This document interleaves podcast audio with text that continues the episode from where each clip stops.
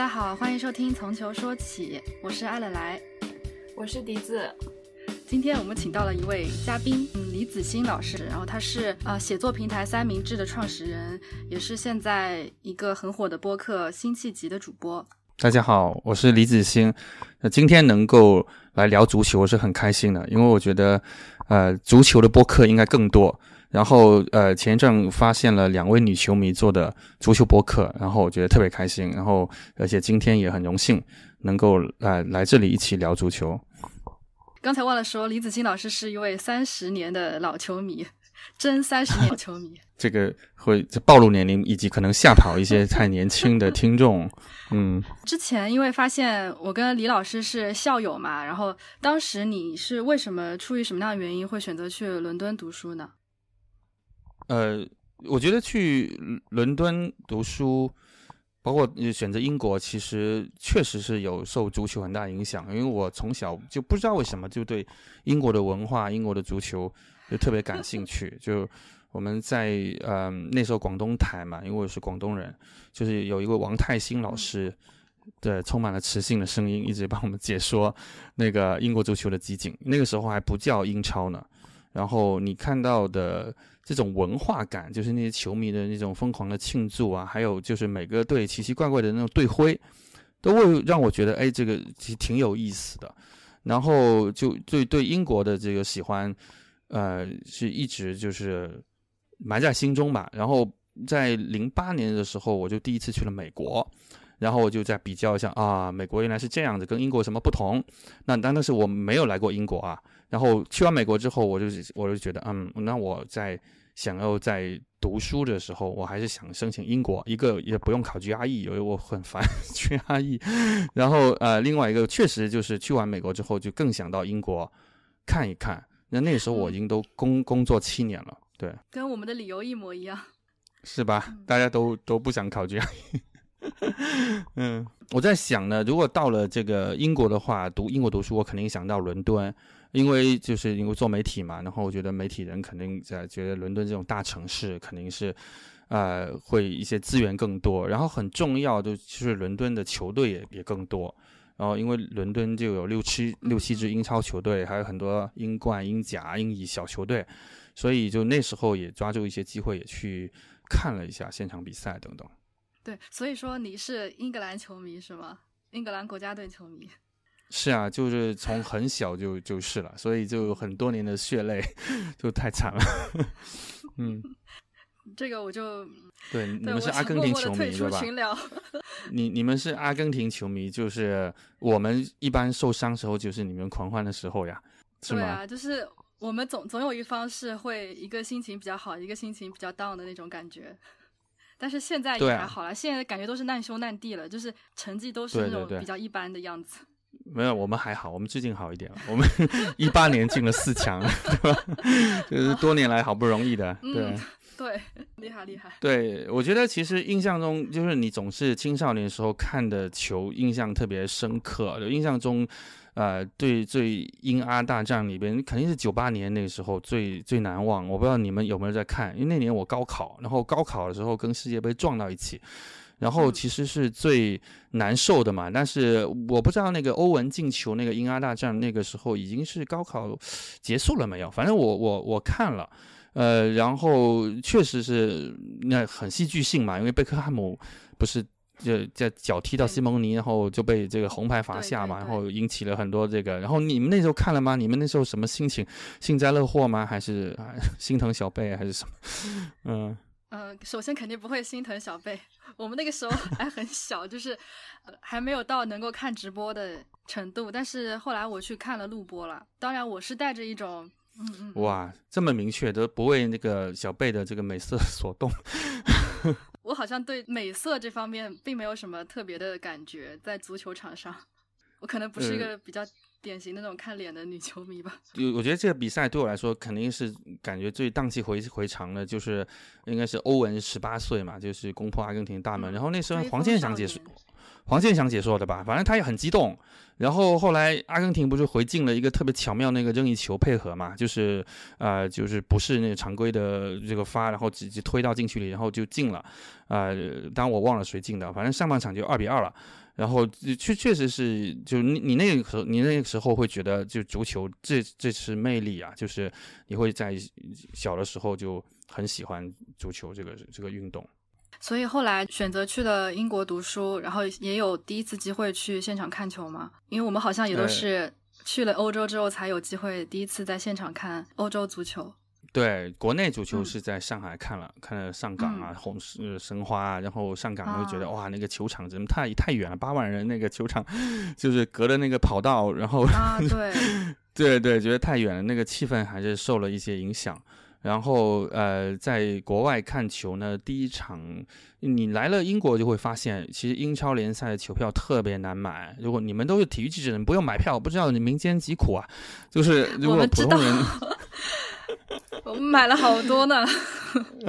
对对，就是，呃，普通人要买一张英超的正经英超联赛的球票，其实很困难。首先就是很多都是得会员，就是会员的话，有些像阿森纳这种大球队的话，就是都是得收费的会员嘛。那我那时候住在北伦敦，实际上是离阿森纳是比较近的，所以你才能去捡漏看到就是联赛杯。然后就比较好买了，联赛杯这种鸡肋杯赛嘛。然后，但是他那天是打利物浦，然后我觉得还还行。然后我就带了呃太太孩子，就我们都是这个第一次看现场看英国足球，然后呃就去看这种联赛杯，然后也就是肯定是如意料当中，双方都派上了替补阵容，但是 还还可以，就 是阿森纳二比一赢了利物浦吧，我还印象中，对，那个是现场第一次看的这个。啊，就是英国的足球赛，但是你会发现那个总归像足总杯啊，包括像这个英格兰国家队还是可以买。温布利我就看了一场友谊赛，是英格兰三比一赢了埃及，那个时候啊，一零年的时候。然后最爽的是看酋长杯，就我在就快毕业的时候嘛，不是呃一零年的七月嘛，然后又发现哇，酋长杯这种赛前热身赛。呃，票太好买了，然后三十磅还是多少，就买了一个特别好的看台，然后是连看两场，因为酋长杯它不是四个队嘛，然后那个那个球员都特别近，我那时候看的是那个阿森纳打埃西米兰啊，你们意甲的队来了，佛罗伦萨打热刺就是很近，然后我就带了一个单反，然后哇拍到那个时候小老虎沃科特啊超近，就在那个跑道边，他会在冲刺嘛，就是就就都能都能拍得到。嗯，那个时候你是住在北伦敦，就是靠近阿森纳酋长球场的旁边吗？没有那么近，呃，但是还可以。就是阿森纳在往北，所以我们那个区就就伦敦一个大区叫 Barnet 嘛，如果你们都知道的话，那对对，然后 Barnet 是有自己球队的，它是一个英乙球队，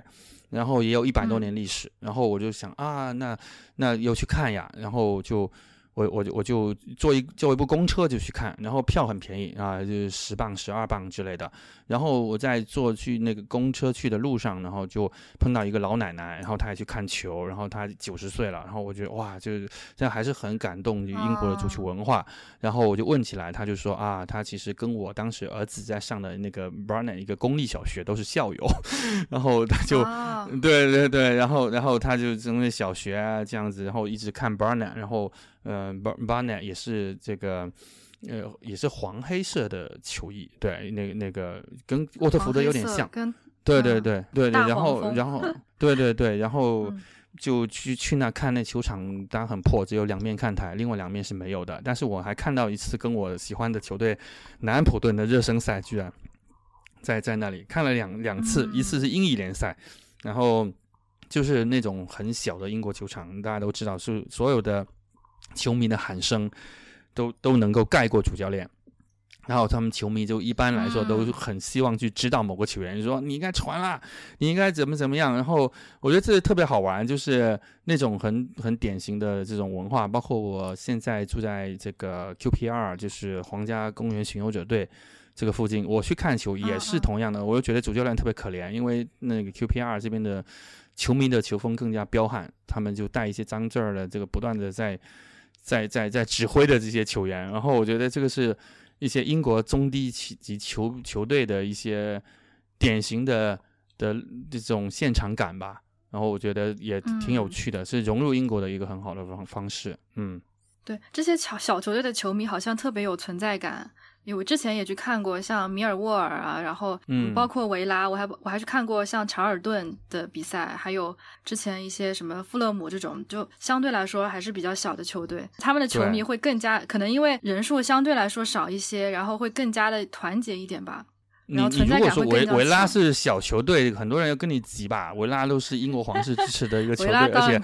而且很大的球场，对我也去现场看过，也是很大的球场。就是他哪怕那时候我看的是他英冠的时候，对嗯维拉公园，我在看英冠的时候，他的呃球迷都是很多人，而且他的球票都不比英超的便宜，然后然后说明他们这个队还是对有很多的支持者。然后这种小的球队，他就是。确实就是，但那球场特别小，然后他那个进门的那个那个一个旋转门那个地方都特别窄，嗯包括富勒姆现在今年冲上英超了，我在想哇，他们就踢英超也是这么小的一个球场，然后我就觉得挺好玩。我那天去看的时候，看他们在在在广告一个他们在新建球场的计划吧，就现在如果嗯稍微有点进取心的，可能他们都会想要新建一个大的球场的。对对，但我不知道现在疫情怎么样，富勒姆要在原址不知道修吗？不知道。他他那个地方哪还有位置他？这个地理位置真的很好哎。两边那个竖的，就是 vertical 竖立方向那个看没有没有看台的，所以应该那块还是能够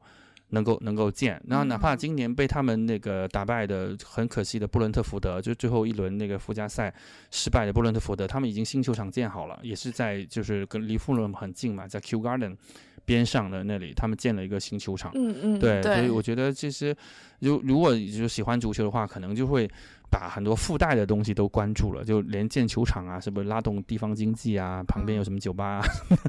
都都顺带关注了。然后包括纪念品的价格怎么样啊，就是我每次都会去买一点。就是如果我虽然不一定喜欢这个球队，但是我觉得这个是一种文化，然后有时候还碰到打折，就就觉得挺好玩。有一次去了伯明翰城队，就这种是比维拉更小的同城球队，然后被一个中国香港人收收收购了嘛，对吧？然后那那经营也不善，然后花一磅去买一个他们的那种帽子啊什么的，我觉得挺好的。就是我我是确实是有点喜欢这种每个这种很小的东西，但我还没做到极致，因为我还没有那么多时间跑去一个一个小球队。我那天在那个伦敦呃半郊区一个地方，然后我看到有一个小店，虽然它关着门，但它上面写的特别大的一个招牌写，他们就收那种开赛前秩秩序册的那种。商店，我觉得哇，这种都有人收，我觉得特别好玩。像我是每次都不会不会去买，我在想这种东西三磅五磅的，然后、嗯踢完比赛就没用了，为什么要又买呢？你们会买吗？这种开赛这种介绍的说那个这种小册子，program 吗？对 program，那个记者啊、记者会送，然后每次 回家之后就扔在那边。我有送了好多对给我朋回国之前友。我就全部有人收送人了购哦，你们损失了很多银子哦。这种有人收购，特别是大比赛，它里边分的分级别的，就是说这种嗯难得的比赛，他们就收购价就很高。嗯，好，我回去要清理一下，要拿去卖掉。对，有些值大比赛值得纪念的是会自己会收藏，但是真的太多了，然后拿回国又很重，所以基本上都送人了。啊，下次送我吧，好吧，下次就送给我好了。好的，好的，好的。这这让我想起来，就是英国足球有个很大的看点，就是那个英冠的附加赛嘛，就是每年在温布利，就是要冲超的最后的几支球队在温布利嗯，打附加赛，然后嗯那个是决定了说是什么多少亿英镑的这么一个较量，因为冲超的球队嗯，对对，是冲超球队就会有那么大金额的一个盈利嘛，所以说哪支球队赢了，那个球迷也会所有球迷都会冲到场里面，然后整一个就特别的震撼。每次 Sky 或者是那个 BT Sports 都会转播这种画面。对。但实际上对我来说，就如果你是真正的这个英国低级别联赛球迷啊，你关注的不会只是这一场，因为这场当然是一个 do or die 的一个二选一的一个比赛了。但是我觉得那种就是在赛季冲刺阶段，怎么样能够冲进最后这个前六？我觉得这个激争夺是一个非常非常激烈的。然后我就每年在三四月份就不断在关注这个赛程表，然后我觉得特别好玩。这个东西就是你我连英乙的这个冲进附加赛的这些我都关注，就是因为为什么他们设计这个比赛的规则，我觉得还是挺有趣的。你看一个，嗯因为低级别一般都二十四个球队。如果他就是只是直接三个升级名额的话，那前边那个十几名的球队都没事儿干了，然后会滋生很多假球，我觉得。所以他们把它呃这个第三个名额除了前两名直接升级以外，三到六名又搞这个附加赛，让那个排名可能在十名左右的球队都很想冲进这个前六嘛。那我觉得这个就是特别特别的刺激。今年你们知道最刺激的就是斯旺西最后一轮一个净胜球挤掉了诺诺丁汉森林进了前六，你们你们你们可能不知道吧？啊，好像在微博上看到有人转对了，对对，就大逆转，就是他嗯在这场比赛之前，他是斯旺西落后诺丁汉森林应该是三分五个净胜球，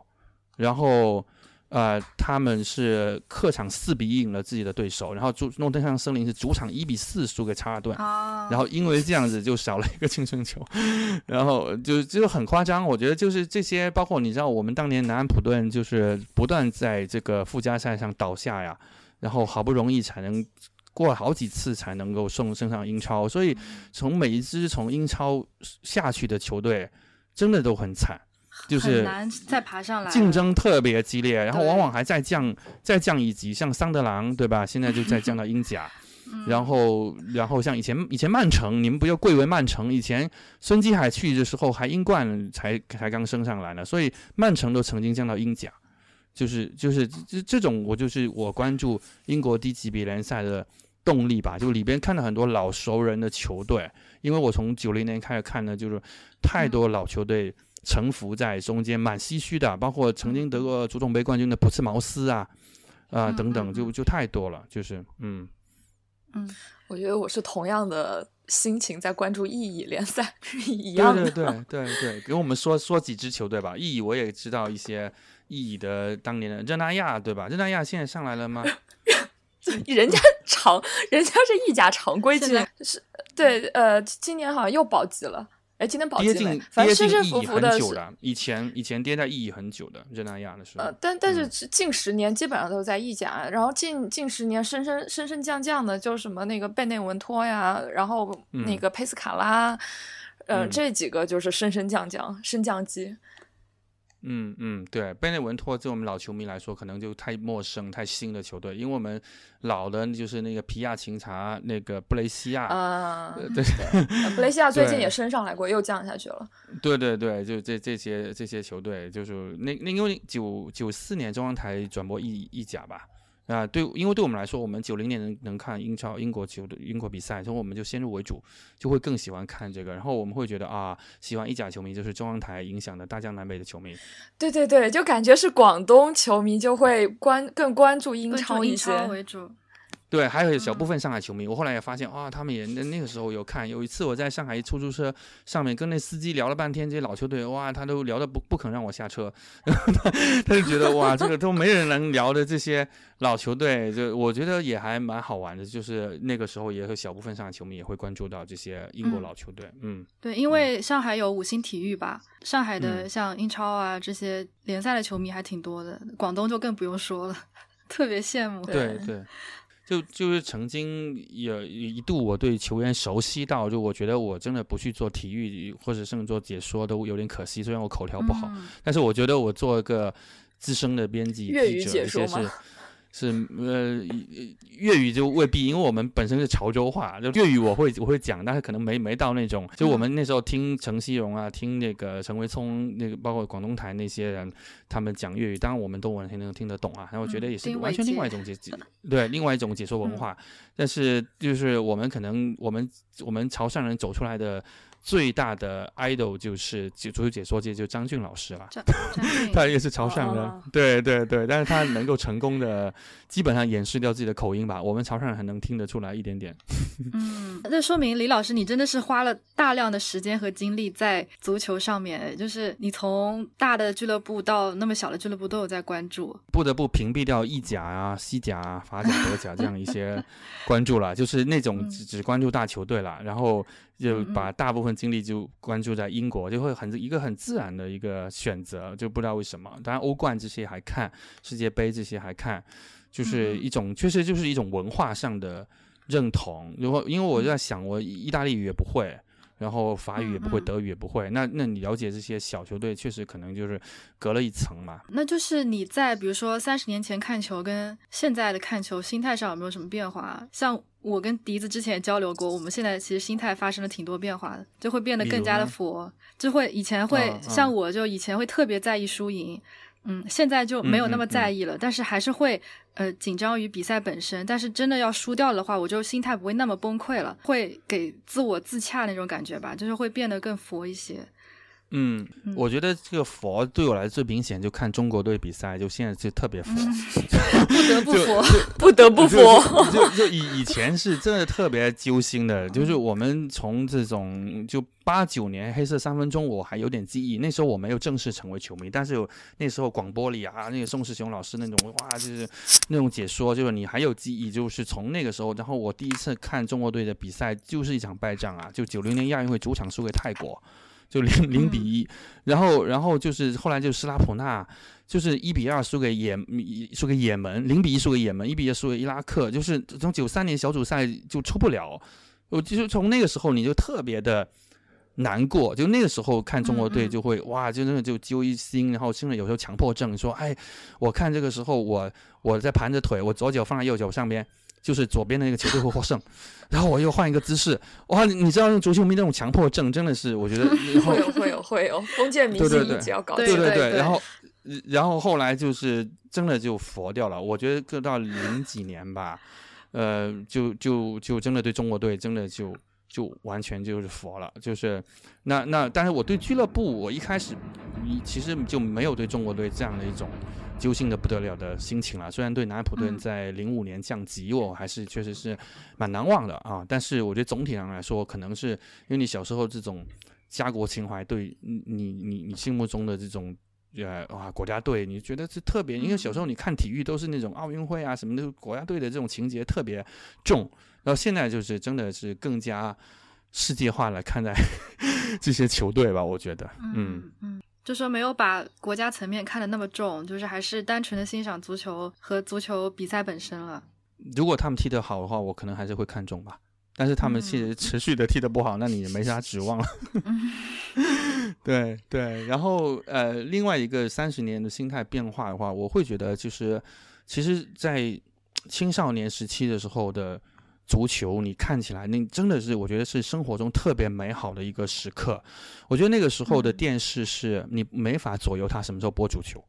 然后你只能够，比如说你要选在什么时候，像我刚刚说的王太兴老师的英国足球集锦，有时候经常十点钟，然后那时候你得啊，你是一个学生，小学生，然后你跟家长说，哎，我要看一下这个，然后我在睡觉，然后后来就天下足球，那天下足球又是一个八点，然后你作业可能没做完。然后你守在客厅在看天下足球什么的，就总归反正，就那时候是一种见缝插针的看，然后反而这样子特别的难得，特别的珍贵。然后你现在是一个什么时候你都能能看一个集锦，看一个点播，你现在就没那么珍贵。然后你现在就是看足球整场比赛的时间特别奢侈。就是如果除了你有小孩以后，你知道这种，其实我我已经是一个集锦主义了，我就看集锦就够了。现在就除非就很重大的比赛，我才能看全场。然后我觉得我我觉得这 highlight 就就就就够了。然后你想起那个时候，呃，青少年看那种足球，我觉得是人生一种底色的奠定。然后你那包括你时候看那个唐蒙在上海台嘛，我就是因为我我我那个时候还能看到。呃，唐蒙一些解说嘛，如果你们知道他的话，就他特别喜欢把球球员说全名嘛，然后我就说啊，他那时候应该配音了一些，也是一些集锦，然后说啊，当这个尤尔根克林斯曼啊降临到热刺。球场这个白鹿巷球场的时候，他就像皇帝一样。我觉得我还记得他说话的那种腔调，然后，然后我觉得他就特别装，他一定要把亨利说成昂利，然后，然后但是那种美感，我觉得特别好玩，因为他执着于法语的原原文发音，然后一定要说人的全名嘛，迪亚里昂利，然后，然后就就那种构成了你的青少年记忆里边的，我觉得特别美好的一些东西。而现在你会觉得这个世界越来越快，越来越好像少了这些仪式感的东西，嗯。嗯，这个是我们都可以感觉到的差距。对我们好像是介于两者之间的。我小时候也是只能在电视机前看球，然后比如说哪个点有比赛，我就在电视机前等到那个点去看。过了这个点就没有比赛看了，就是会有一种错过的遗憾。但现在的话，你就算错过了，你也可以，比如说早上起来再看一个看一遍集锦，或者看一看一场录播。就是好像并没有那种等待的那种紧张感了。对我那个时候还用过那个录像带录比赛，我不知道你们有没有这种体验啊？呃，对，就是一它因为有它有一个点录功能嘛，你是你半夜没法起来看，然后你弄一录像带在那个录像机里面，你你们可能连录像带都没用过，然后然后就是可以设置一个半夜录某个时间段的电视，然后那个电视可以不开。很高级的，我觉得其实，然后我我我记记得我用过这个是一九九六年的欧洲杯，然后那时也在英格兰举行的，哇，那个时候是特别美好的记忆。你们知道加斯蒂郭加斯科因挑球过人那个那个进球嘛？啊，对，就是在那届比赛，然后包括那届比赛，呃，应该是呃最后是德国夺冠嘛，对吧？然后包括两千年的欧洲杯啊，九六年欧洲杯第一次用金球制胜，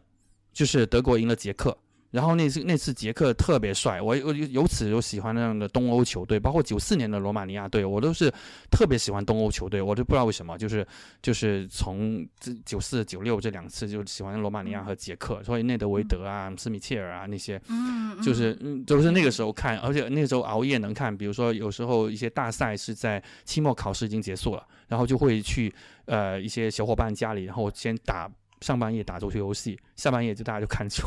然后就睡在那种地板上，然后就第二天就再起来。我觉得就是特别美好的记忆，就是这种其实今天就很难再有了。最美好的时刻，嗯，我觉得就是那个时候的球星，还有一些比赛，就有一种可能跟我们生活日常生活中差异特别大的一种美感。无论是那时候的外国的这种球场，人看起来的那种感觉，包括这种球衣，虽然那个球衣可能今天看起来很土，它没有什么紧身啊这种新的技术，但是但是那个时候你的整整个 layout，整个包括说字幕上打出来那些球队的球徽啊，就我觉得跟我们在个广东小城市。你还没有，我那时候都没有去过广州啊，塑料感大城市。不，那时候不会觉得塑料感，那时候觉得是特别古典美，或者说是一种特别不同的一种文化。然后跟跟你今天已经看似去过很多个国家，然后你看的什么东西见怪不怪，然后呃这样一些东西，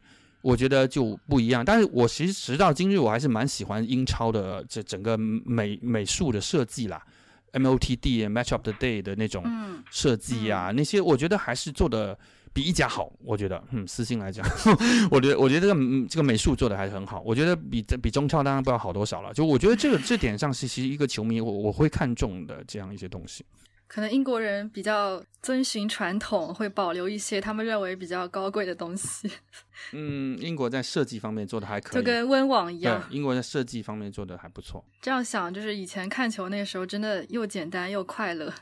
我我认识的就是大概和李老师差不多年纪的 球迷们，他们就很执着于送自己的孩子去去踢球，接受特别专业的足球训练。那李老师有没有送自己的孩子去青训营之类的？不一定算青训营，就是因为呃第一个孩子是儿子嘛，那我我在想呢，我总归会带着就是。和儿子踢球嘛，就那时候很很直观，就确实想把他培养成一个球迷，然后这样子以后父子看电视看什么少点冲突嘛。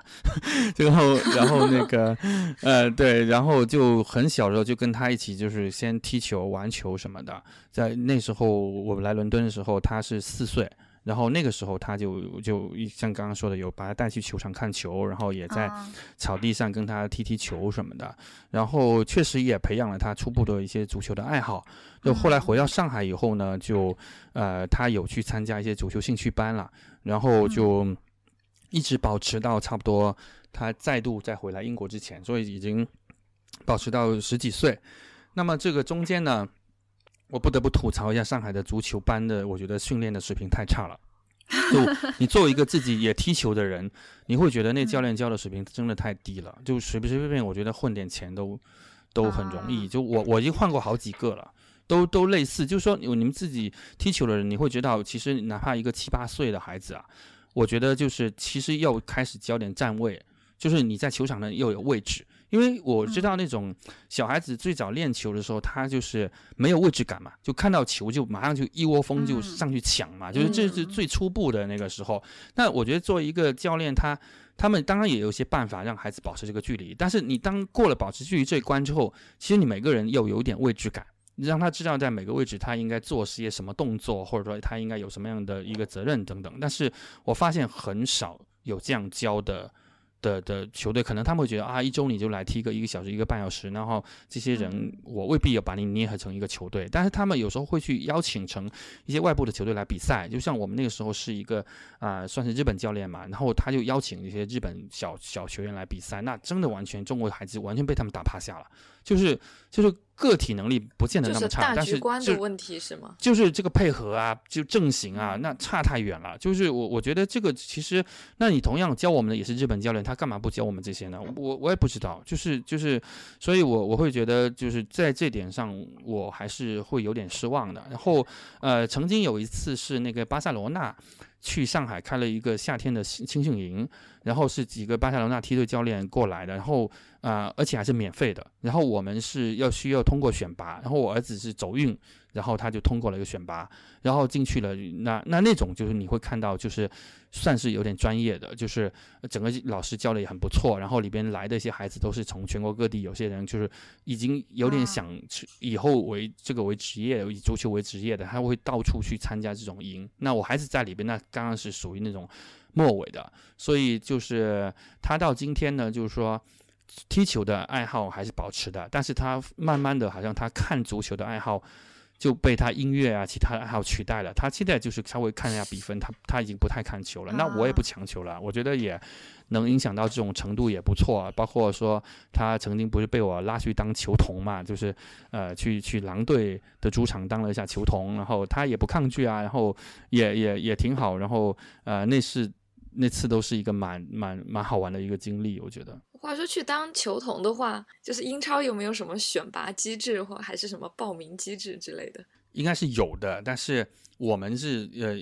没有去研究这个。然后我们是一个朋友，他介绍我们去的，他是这个赞助商这方面的资源。然后他就说：“哎，他们那边缺一个孩子，然后你孩子要不要去？你孩子已经本本身已经在英国了。然后那个时候他其实已经都已经十四岁了，已经已经真的就。”个头快跟球员差不多，然后我说，哎，他还可以吗？他们说可以，然后 然后就去了。然后那天呢，就他里边肯定是个头最大的，然后他排在最尾出来的。然后呢，他们这个呃也不是，他拉他应该是一个后卫。然后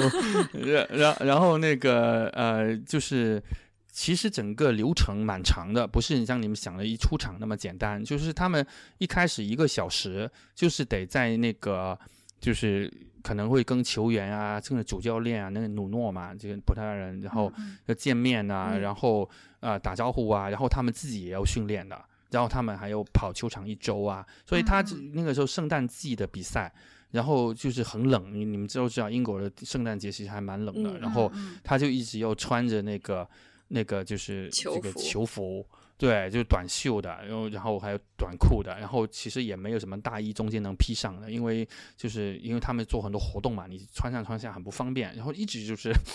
保持这种状态，就在外边一个多小时。然后我们因为他当球童关系，我们又能在那个球队包厢里边吃着大餐，那个看，然后我觉得这次有点真的有点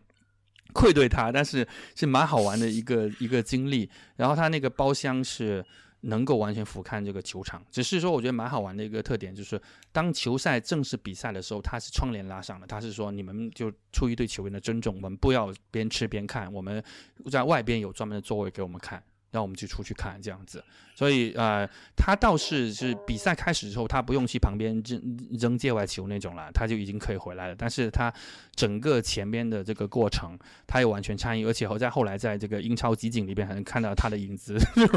就被球员拉着拉着从通道中出去，然后他们还送了他球服啊、足球啊，每就每个人签名的足球啊一些东西。我觉得这个英超这个文化做的还是很好的，对。还挺好玩的，还挺羡慕。那那那他有没有去和小伙伴羡慕炫耀一下？就是哎，我去给狼队当了球童这样。他还是一个蛮低调的的这个蛮低调的一个 低调小伙。真的，但是，但他唯就是唯一一个遗憾，就是他其实喜欢曼城。就然后那天狼队是打曼城，然后呃，他喜欢曼城的原因是因为他比较算呃看得进去足球，是二零一三年。然后那时候把他八岁嘛，那时候就曼城第一次夺冠，就是在特别戏剧化的，不是赢了 QPR 嘛，然后逆转了曼联夺冠嘛，然后那时候他就喜欢上曼城，然后后来曼城这个王朝不是一直保持的不错嘛，然后他就一直都喜欢着，然后那天就是刚好狼队联赛打曼城，然后他又是因为是我们刚才说赞助商安排的关系，他就在狼队这边当球童了，那那他当然能看到瓜帅啊，能看到这个这些。德布劳内啊，这些那当然还是就就还是很很激动的。那那个比赛中也是这个很快就是曼城客场二比零了，然后。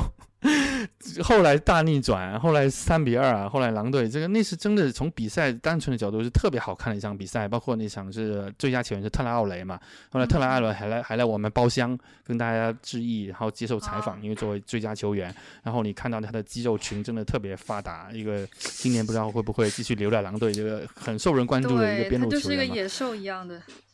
对对对，然后然后就是他我儿子呢肯定还是有点失落了，就。他觉得他当了这个狼队球童，好像给曼城带来一点霉运啊。对，但是他作为就是那么小的年纪的球迷，有这样经历，其实呃非常幸运了吧？我要是小时候有这种，就是可以被球员拎着去现场，然后这样绕场，或者是作为一个开场的什么，我觉得我肯定会幸福的哭出来。我一个朋友的孩子，他是一男一女，他们两个小孩。年龄差不多都十岁左右，他们都参加过两次了啊！有一次是南安普顿，他们有共同被这个球员拉出去，然后还拍了很多照片什么的。我觉得就是这这些可能机缘巧合吧。可能如果我在英国待了更久的话，我就会能可能能够发现一些更多的这个机会。我确实也想研究一下，哎，这个人家是怎么组织这些东西的？然后，哎，这中间如果有一些机会的话，哎，说不定也能够帮到一些朋友。嗯，还挺有趣的。对，哎，那李老师就是之前不是说只是单纯的球迷嘛？然后你说你毕业之后是你是新闻系毕业的，对吗？对对，然后现在也是一个写作平台的创始人。那有没有为足球写过一些什么东西呢？其实是以前写蛮多的，就我在刚刚说九六年看欧洲杯啊什么，我已经自己用小本子写球评了。然后那时候不是看很多足球报嘛，然后包括后来体坛周报，然后就觉得自己写那种球风就很容易啊。就自己就写的像模像样的，我就觉得我很早就不知道有什么自觉，就有了那种一种术语，因为你知道你们体育传媒那时候太容易用各种术语，什么梅开二度啊，严重伤员，然后就就一直都是这种套路，我就觉得这个这个行业的这个文化这个语言没有更新，然后直到了有一个更新，就在南方体育，我觉得南方体育确实是在二零零零年前后就开风气之先，就是龚小月他们就是用很多的文学的语言去把它给。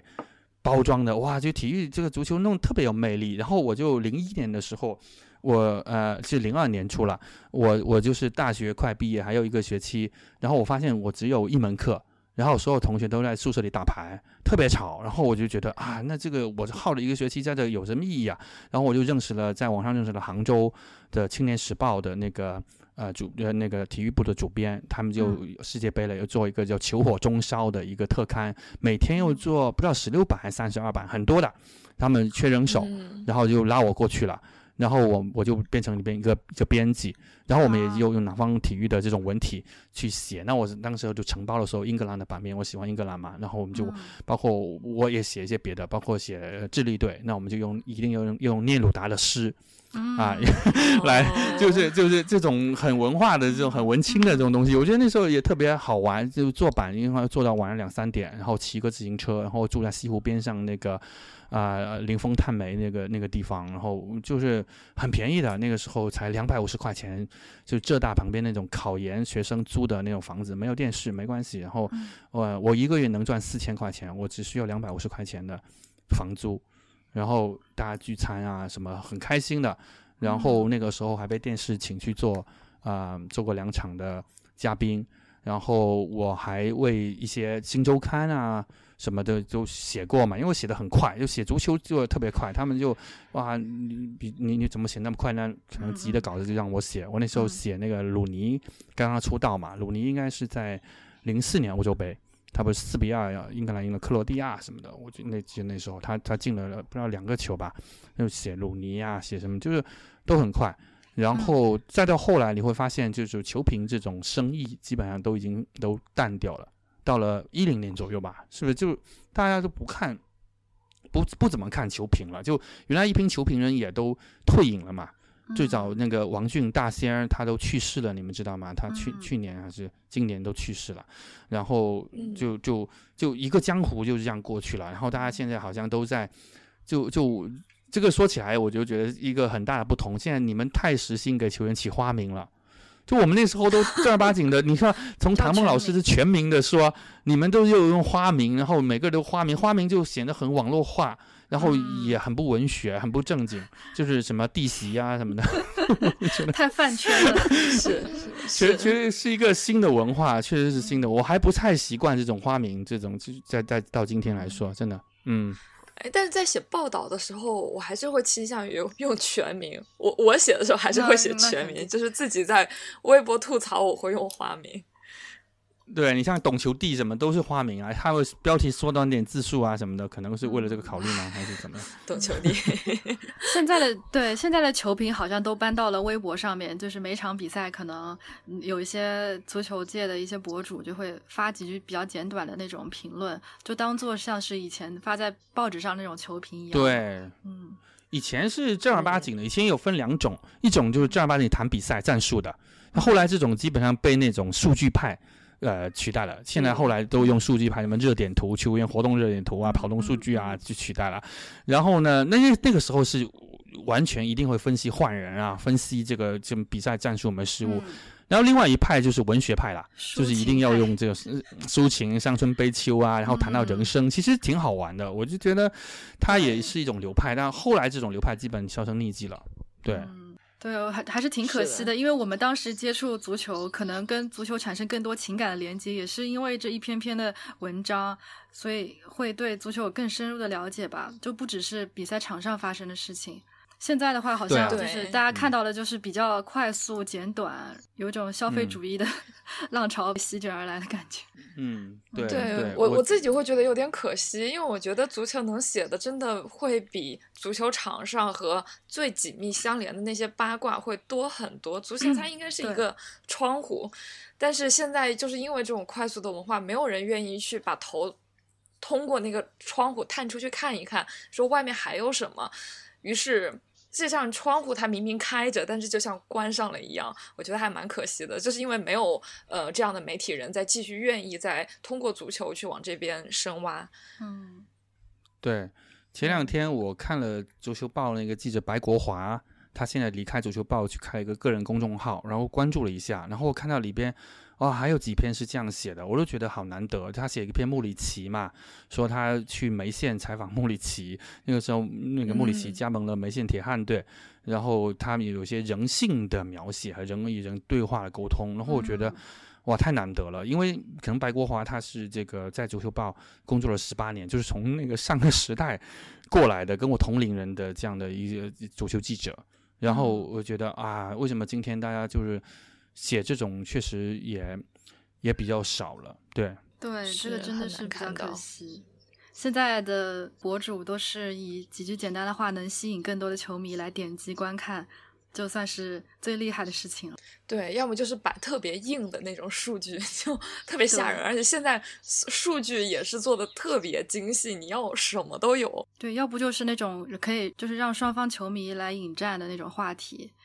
对，可能跟现在的足球的评论讨论都在互联网上有关。就比如从原来的贴吧，然后到现在的像懂球帝啊，还有很多很多微信群嘛。我看到很多，我也加了一些微信群。然后，嗯，就大家在微信群里各种讨论啊，每个人都也都觉得自己是专家，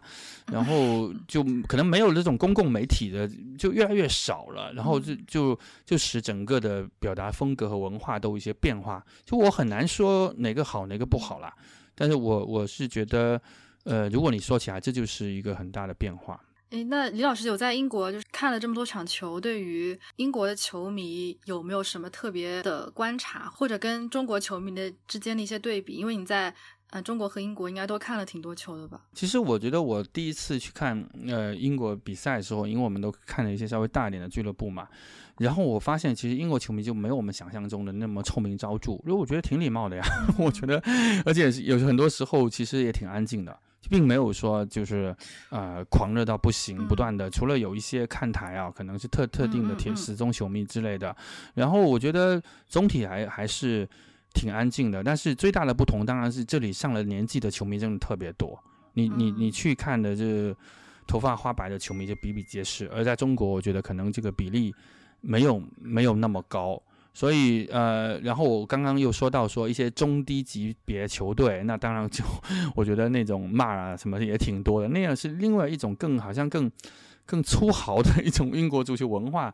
的东西，所以我我也很难说这两种就是哪种是英国球迷文化的主流，我也很难说。但是你在比如说去比赛的路上、地铁里啊，或者说看到一些，就当然大家也是很激动的，然后在喊口号啊什么那种，倒倒是一直都是有的。嗯，你们觉得呢？你们也在英国看过球，你们觉得？我其实最羡慕英国球迷的一点就是他们可以全家一起去看球，而且经常会把看球当做一个，就是我们之前讨论过，当做一个跟去教堂一样的一个每周固定的一个行为，就类似于嗯每周一个家庭日，然后大家一起出去玩儿，像去朝圣一个地方，或者去做一些比较休闲的事情。就类似于一个传统，对，然后这个传统可以延续好多好多年，就算你有儿子或者有孙子，这个传统可以一直延续下去。对，这个是让我特别羡慕的。上次去看维拉的比赛，嗯然后那天是维拉打米德斯堡，然后米堡也是一个很悲情的球队嘛，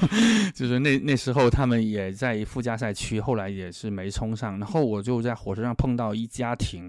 就是球迷，那么他们其实米堡球迷，然后我在想，哎，你怎么会在一个客场出现？他说他们其实就住在伯明翰附近，因为搬家过来了。但是这样米宝过来看的话，他们过过来比赛的话，他们就还会一起去看这样子。然后，然后反正那天米宝是完全没有还手之力，好像零比三吧。然后我 在想，这个球球迷其实有时候也就是蛮蛮惨的。嗯如果你看到这个球队就是被打的，就是没什么斗志。然后你不也照这样一一家就是这样也浩浩荡荡的去看，还得再回来，就是嗯就是，但是这个可能就是一种球迷的日常，我觉得。对、嗯他们好像并没有那么在乎这个比赛结果，而是反而更珍惜这个过程吧，因为这个是他们的一个习惯，也是他们平常养成的一个爱好了。真正喜欢一个球队，就是承受他的这些，就像我说之前我承受南安普顿都已经一直降到呃英甲联赛，嗯然后有一年因为财政危机，他们都是要负十二分开始打，就是英英国有这个规定嘛，如果你财政危机的话，要扣十分或啊十二分。今年好应该是谢菲尔德星期三队可能会被扣扣十分，嗯但后来不知道上诉有没有怎么样，就是每年有些老牌球队。就是这么悲惨，应该普茨茅斯应该还有我有没有记错？反正有一些极端情况，有扣过负十七分开始打的，呃，就就就是包括你们都知道博尔顿队，嗯博尔顿队也被扣负十二分，应该上个赛季打，结果也是没保级嘛。所以嗯那那年是南普顿负十二分开打，他都能够保级。然后后来又又比如说在什么升级附加赛里边，英国的升级附加赛的残酷，你们也知道，就是。不算客场进球数的，你知道吗？就是这种的，我都那时候会恨的，就是说啊，我们打德比德比郡，然后我们什么呃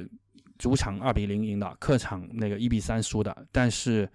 就没没有客场进球数，所以双方有点球大战，然后我们就输了，就就这种，然后一年的这个努力就没了，所以就是英国就是这样，所以你就看到就是如果你喜欢上一个球队的话，就是。呃，又又接受他的很多的嗯这种跌宕起伏，就不要看近几年可能，包括像之前说曼城那么厉害，但是他他以前也以前也很惨。嗯然后切尔西在整个九十年代实际上是一个特别普通的球队，就跟西汉姆差不多。是的。然后后来是阿布入主之后才变成今天的切尔西。对对。嗯，那李老师现在有没有对球队有没有什么期待，或者是希望球队能达到一个什么目标？还是说就是他们能在踢球就好？其实对于南安普顿球迷来说，就南南安普顿每年的目标就保级，就年年保级，然后年年保。但今年他们最终踢得不错啊，刚刚是过去这个赛季啊，能来到中游。那实际上历史上他也来过中游，但是这样的一个小球队，就是基本上每年都卖球员，然后卖掉了这些球员之后就。就要去，当然赚了一些钱，但这些钱也不知道去到哪。然后呃，成就了成成就了利物浦王朝啊，然后还有很多很多啦，就是还把从最早的到了拉希勒。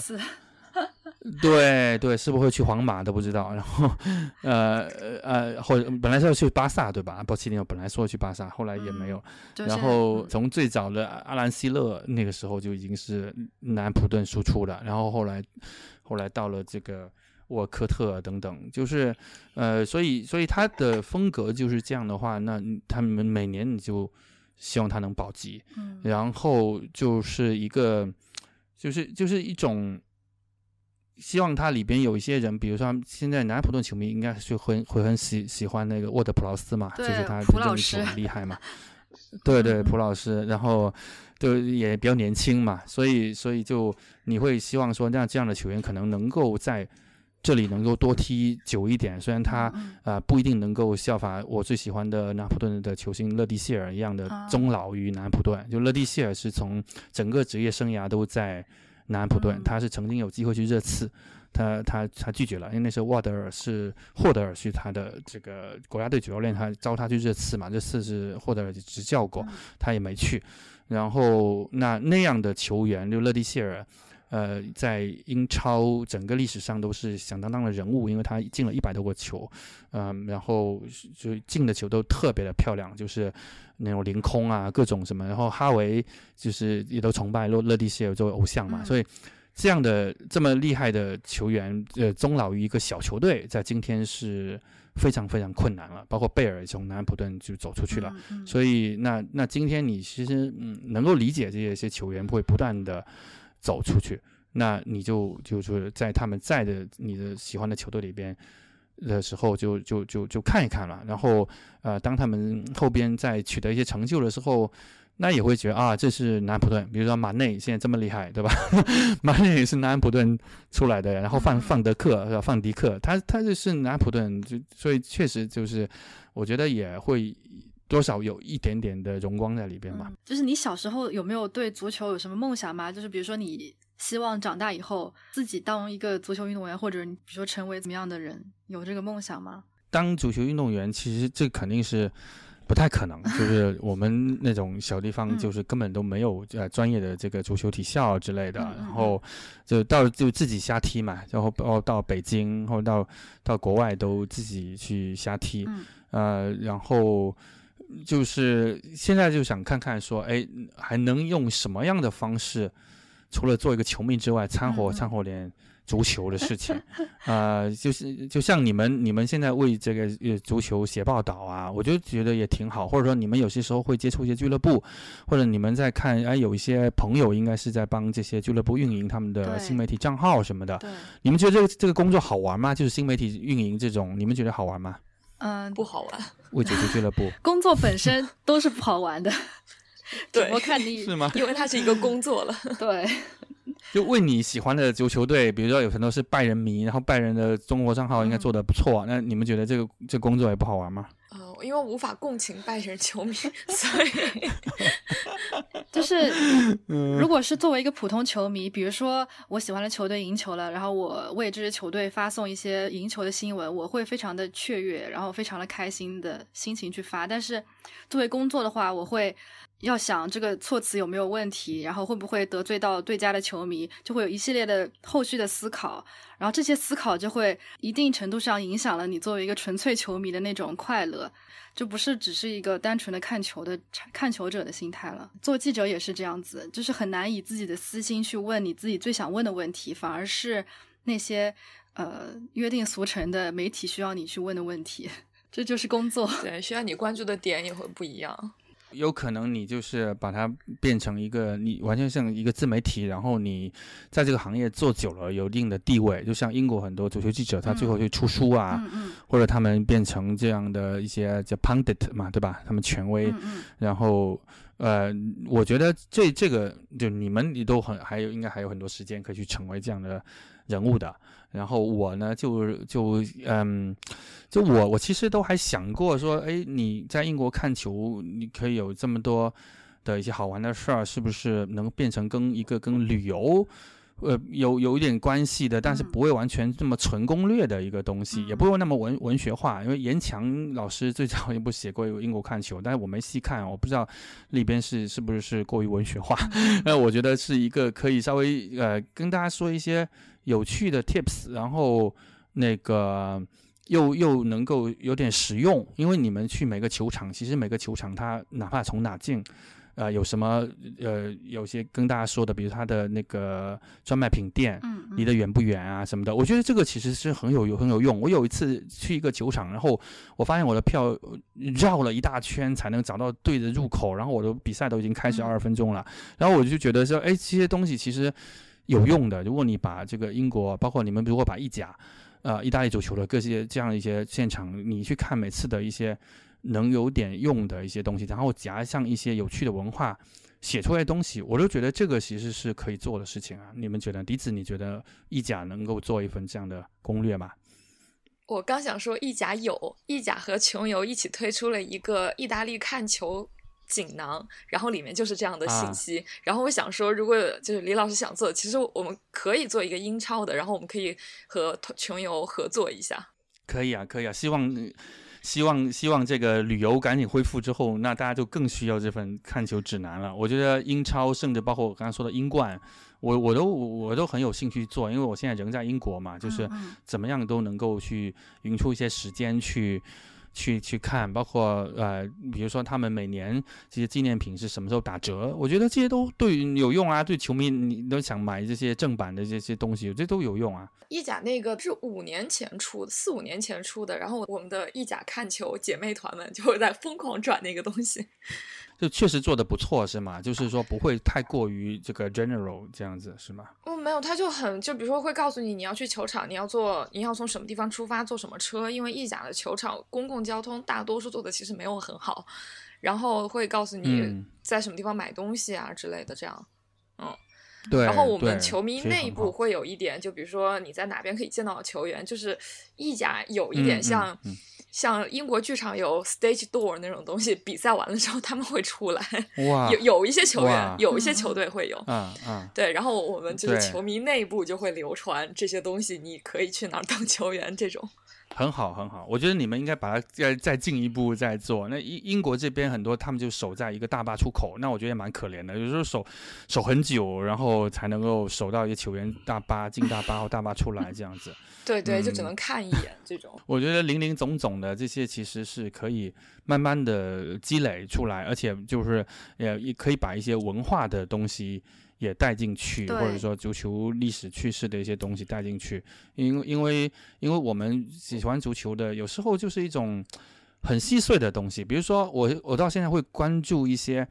啊，就是我们以前的这些老球员，我相信你也会关注一些前 AC 米兰或者前这个意甲的一些球员，现在哪个小球队执教，我就觉得特别好玩。像啊，以前南安普顿一个当家射手就詹姆斯比利，他现在一个什么阿克林顿一个小球队执教，哎，你就觉得哎呀，好像多了一点亲切感。那那哪怕他教的就是这个印超印度印度联赛球队，你可能都会啊，这个人，因为你有的时候在里边。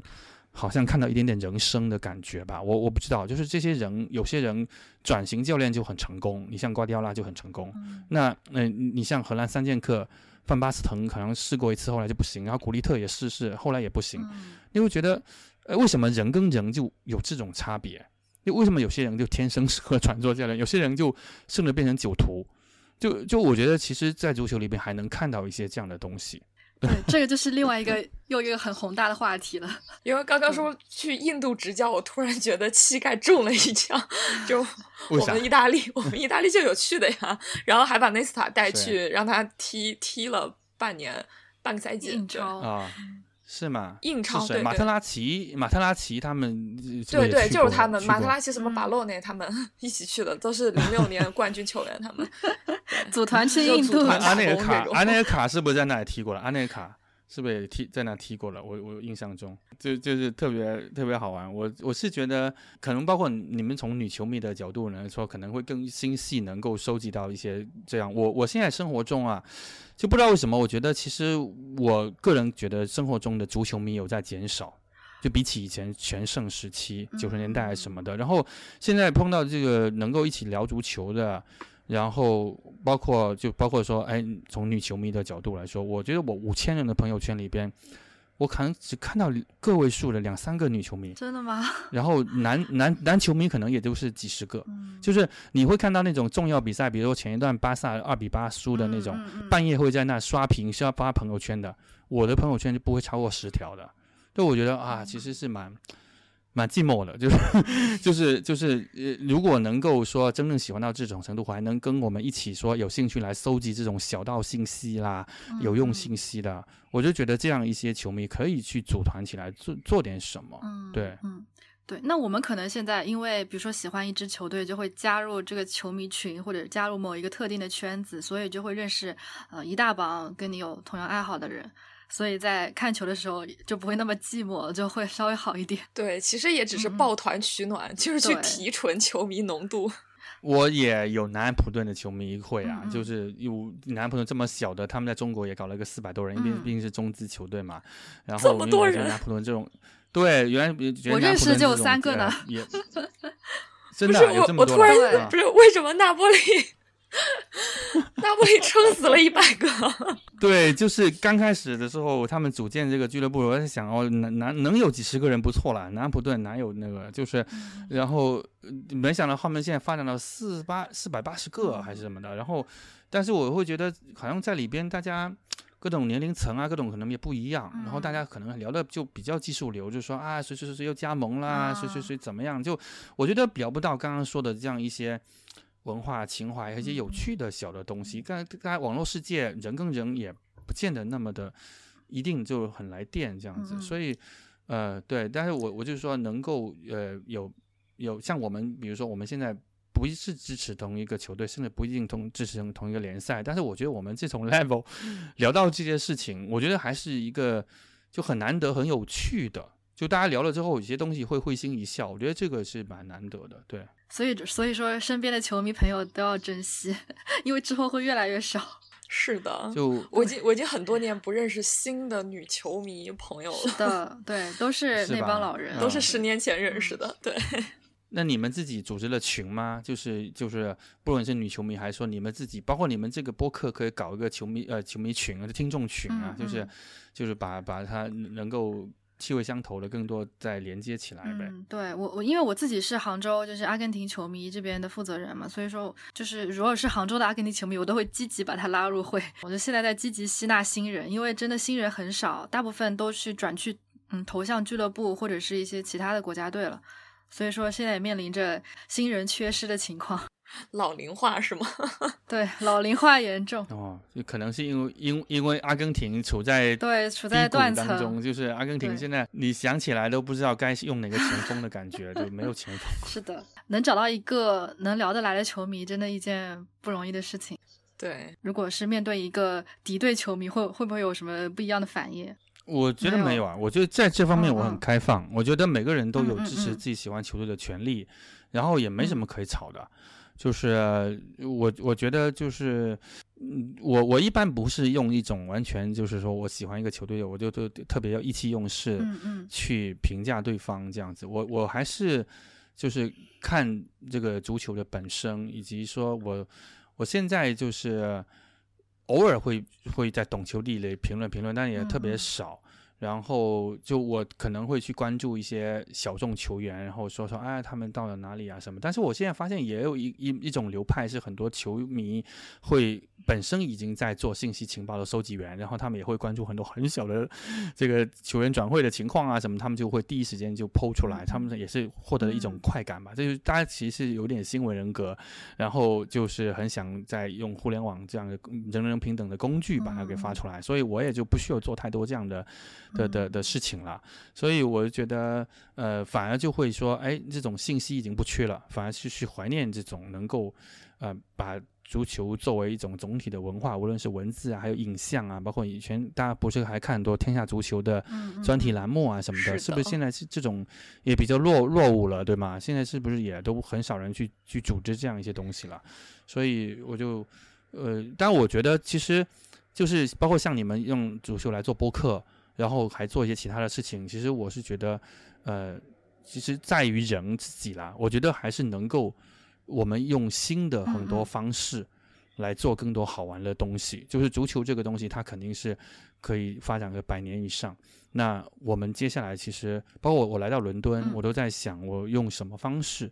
去做一些这样的东西。这纯粹是一个爱好。嗯啊，但是就是看看能够能嗯够做点什么，就还是事在人为这样子。接下来，比如说自己想要在足球方面有没有什么规划，或者是一些执念，或者是一些小梦想什么的？现在就是尽快找到能恢复踢球的嗯嗯。球队，然后就在这边呃，最近刚加了三个群，踢球群吗？然后就是好不容易走到呃站到伦敦华人哦。踢球群，然后那个这个应该是另外一个故事，我还没去踢，但是我在想起我在上海的那些群，然后也是那我我觉得呃，我太太有时候还跟我取笑我就是这样，其实我们在踢球的这些人，我不知道你们呃女球迷其实呃有没有这种嗯。体验，就是我们在踢球的时候，大家都是其实是互相不知道对方的职业或干嗯嘛的，然后但是我们常去踢就熟悉了，然后呢，就就这种球友是一个很独特的存在，然后你其实你。走在路上，你认不出这个人的，因为你踢球的时候经常晚上啊什么的那种，其实看得不太清楚。然后你你你大概知道他知道他一个花名，然后一般也不知道知道全名。然后然后有一次我一个朋友就跟跟我说，啊，那我们去喝个咖啡吧，我们正式认识一下。尽管我们已经踢了一年球，然后然后我们才约了一个在那个嘉里广场，在上海静安嗯嘉里中心喝了一杯咖啡，好像才是变成一个生活中的朋友。然后因为很多群都是随便拉进去，然后你就去踢，所以我觉得特别好玩。这种其实就很值得做一个专题和一个选题的。只有嗯穿上球衣才认识。我我觉得这个有点像我们女球迷的交友方式，我们会互相活在对方的朋友圈里很久很久，直到我们在线下终于见面，开始吃饭聊天。对对对，其实我们基本上没看过他们穿球衣 以外的一些衣服，然后啊就如果他穿一西装变成一个日常变成一个什么经理什么的，我们就真的未必能够嗯认识他们。嗯，对，但是这样很好，就没有隐隐藏所谓自己的所谓什么身份，大家都是在场上就这样就踢，很纯粹。就这个是一个其实现代人很难得的一种纯粹的一种关系。所以我现在就在伦敦，就呃也看看说，哎，有什么奇遇，就是说，哎，你多多少少会认识一些新的朋友，然后看看他们的一些故事，然后呢，就是也也是再看看说，哎，我在这边长远的梦想，看看是不是能够去。啊，说呃，甚至收购一个球队，呃，小小球队还是怎么样啊？当然，这个说出来好像是一个很大的梦一样，呃，看看这边有没有什么呃经营不善、濒临破产的球队，然后。嗯，英国这种我觉得应该挺多的，只是说其实买一个球队是一个很大的一种投入，因为你不是买买下来，你还有买球员啊，哎，还有很多很多的，就是你想把足球经理这个游戏变成一个真人嗯版这样子的，感觉像一个 现实版足球经理游戏 线下版。是啊，但是如如果能玩到这种，我觉得已经都挺好，对于球迷来说会觉得很好。所以现在很多人不是去变成这种像西甲埃瓦尔球队这种小股东嘛？嗯对，你们有没有认识一些小股东球迷啊？好像嗯，没有。当初那个帕尔马破产的时候，他就号召全球球迷给他捐款，然后好像是说五百五百欧，好像就。会给你一个名誉股东这种，然后 Jennings 去捐了，捐了，我都没捐，他是捐了。空头支票吗？这种属于 有回报吗？反正就说你名字会在那个什么球场什么地方，我也不我呃，然后之后我们俩都没去过帕尔马那球场，也不知道在不在。反正他会给过一个证书之类的。这也算是表达自己一种支持吧。不过以后自己真的非常有实力的话，还是想要去支持一下喜欢的球队，但是可能也真的帮不了什么忙。对，其实不是我其实刚才看到那个李老师要买球队，我以为他想买的是类似于那种亲信球球队，就是是 U 嗯十五以下的那种球队，伦敦还是有挺多的。然后因为那个马亚桑，就是吉田麻也，他在北伦敦，就是温布利那附近，他买了一个。就是他是老板，然后就会是吗他叫伦敦 Samurai，对，然后呃他是老板，然后当那个教练啊什么都是他请去的那个呃日本教练，然后主要接收的也都是日本孩子，但也有英国本地孩子。啊，呃我当时之前去问他的时候，我说你们是就是针对在伦敦的日本人吗？他说不是啊，他说你们在你们华人圈里，就中国人圈里赶紧宣传宣传，都来我们球队试训一下。好呀好呀，我有兴趣啊，我有兴趣，真的就是我还有个我还有个我还有个女儿，今年才刚五岁，然后呃呃女足也是可以培养的，然后然后包括也也可以跟他交流一下，看看那个。就是在伦敦，就是运营一个青少年球队是怎么样？他是又是我们南安普顿出生，对吧？对，多好！你你可以搜一下，叫 London Samurai。对我也蛮想有一些多了一些了解和交流。我感觉他就是天生适合当老板的这种人。对，哎呀，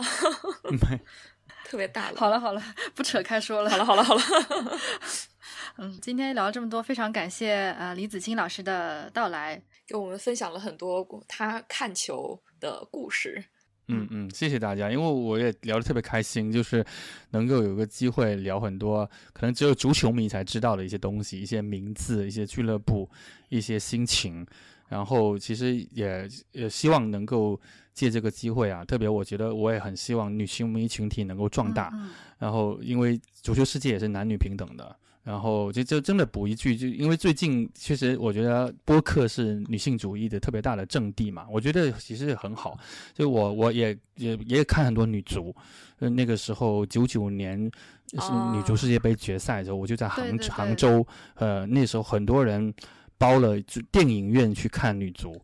然后我真的我也在里面半夜三点看那个中国女足打美国嘛那决赛，我觉得这都特别难忘。所以就说今天能看到有也还是有很多女球迷，然后又能一起的开心的聊天，然后就觉得来这个节目我很开心啊！谢谢谢谢大家，谢谢李老师，谢谢谢谢李老师。这期节目让我聊完想回到小时候，然后打开家里的电视机开始看 CCTV 五的那种感觉，就每每周一晚晚上要等天下足球的那种。对，又纯真又美好。对，那个时候可以跟家长说，哎，我一周只有这两次机会，这两个节目，然后可还还是一个求情的机会。然后现在可能没有，现在说你什么时候想看，他都有啊。然后来就是我太太说，啊，现在足球哪有什么周日才踢啊？我看你们每天都有，什么周二也有，周三也有。对，对他他不是球迷，所以他就觉得啊，其实足球是真的是 overwhelming 的，就很多的。然后我我我说我我说其实没有啊，不是是那那两天踢嘛，但是现现在确实跟以前不一样。好的那就非常感谢李子清老师。对希望以后有机会可以跟跟我们分享更多的有趣的事情。好嗯好那我们就下期节目再见吧拜拜拜。拜